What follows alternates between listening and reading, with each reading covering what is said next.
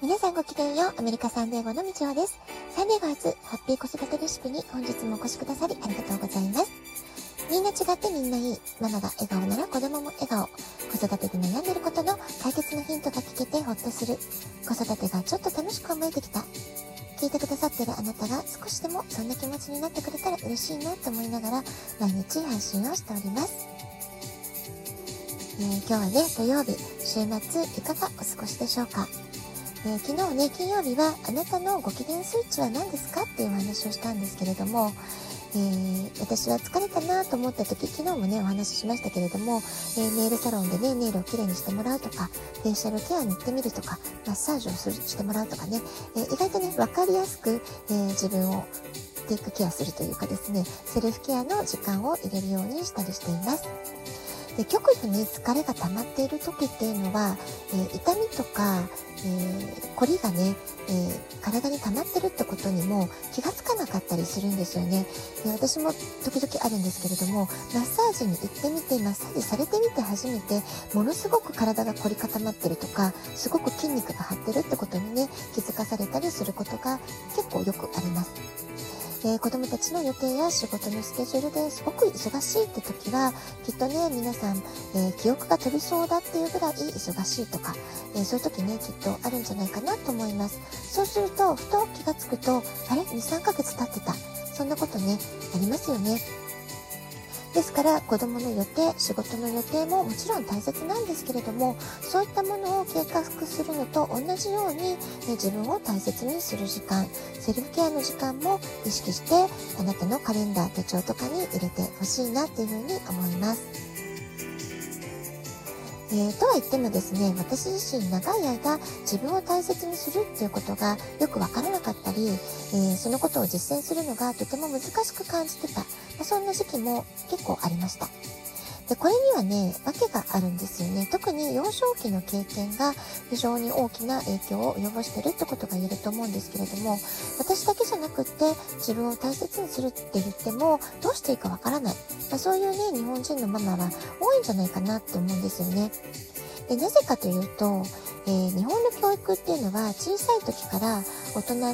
ね、周りの大人たちにわがまま言わないのとか、ちゃんとしなさいとか、もういいからママの言うこと聞いてみたいなね、えー、できるだけこう自分を抑え込むような教え、教育、子育てっていうのをね、受けてることがすごく多いわけです。で、こうした教育が続いていますと、ああ、私はいつも自分の気持ちや考えをあんまり言っちゃいけないんだとか、抑えてないと怒られちゃうんだ。受け入れられて受け入れてもらえないんだとか、えー、ちゃんとね、言うこと聞かないと愛されないんだっていう風に、えー、感じてしまうようになっていくわけです。で、結果としてそれが子供の時だけではなく、成長して大人になってからも、どこかね、無意識のうちに自分の気持ちをうまく、えー、素直にストレートに言えないとか、考えを言うのが怖いとかね、まあ、そんな風に自分の感情や意見、考え方っていうのを抑え込んで生活するようになってしまったりしてるわけです。ですから私たちが子供たちに自分を大切にしてほしいと願うのであれば、まず母親である私たち自身が、え、自分を大切にしていくってことはすごく大きな価値、大きな意味があることなんじゃないかなって思います。で、最初はね、ちょっとやり方がわからなかったり難しかったりするかもしれないんですけれども、自分を満たしてあげるという感覚がね、えー、分かってできるようになっていくと、自分を必要以上に抑え込むことがなくなります。え、誰と話してもね、率直に本音を言えるようになったり、あるいはいつもとてもリラックスした気持ちで話ができる、生活できるってことになっていくんじゃないかなと思います。そして自分は大切だと思えることで自信を持てるようになったり、えー、自分の意見を率直にね、発信することができるようになったり、いつも楽しい気持ちで過ごせるようになります。そしてそれができると自分を大切にできるようにだんだんなっていくわけなので、自分を大切にする、自分が満たされてると、えー、人にもね、優しく、えー、することができる。人にもギビングでいられる。まあ、そういうね、いい循環が起こってくるんじゃないかなと思います。でね、えー、自分を大切にする方法っていうのはね、意外とシンプルなことなんですよね。でも、最初のうちは慣れていないので、実践するのにちょっと勇気がいる。まあ、そんな方もいらっしゃるかもしれません。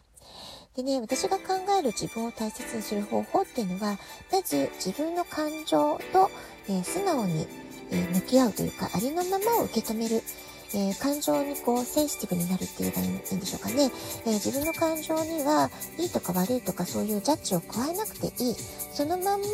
えー、ちゃんとあなたの気持ちや感情には意味があること価値があることなんだよってことを自分がまず受け止めてあげるこれがねとっても大事なことだと思いますそれから自分がやりたいことをしていいんだよってことを許可してあげるってことですね。それからやりたくないことはやらなくていい。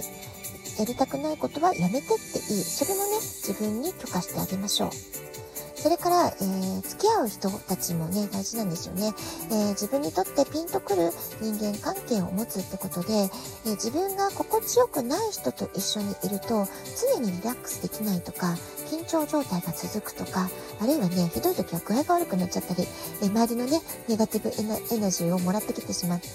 え自分が自分でいられなくなる、まあ、そんなこともね、起こってしまうので、自分をちゃんと守るっていう意識を持って、え自分に最適な環境、人間関係を選んでいく。まあ、このこともね、すごく大切なんじゃないかなと思います。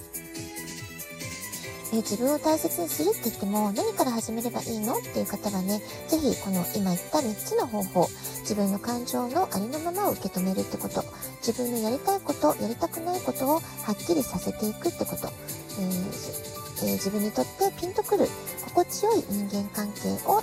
持つ。この3つですねで。これをやるだけでもすごくね、えー、自分の心がこう解放されるというか、リラックスできる、そんなね、感じになるんじゃないかなと思います。あなたがピンときたものからぜひチャレンジやってみてください。まあね、チャレンジといっても、えー、ぜひね、気軽に、えー、ちょっとやってみようかなって感じで、えー、やってみてほしいなって思います。ラジオトークアプリインストールしておくとスマホからいつでも簡単に聞けます。質問を送る、ギフトを送る、どちらからでもメッセージを送ることができます。皆さんからのお便りお待ちしています。えー、自分のね、お気に入りのセルフケアの方法とか、えー、こんなことで気分転換してますとか、私が、私を大切にする方はこんなことですよ。そういうね、お便りももしよかったらお寄せください。では、今日はこの辺で今日も素敵なお時間、週末をお過ごしください。ごきげんよう、みちょでした。さようなら。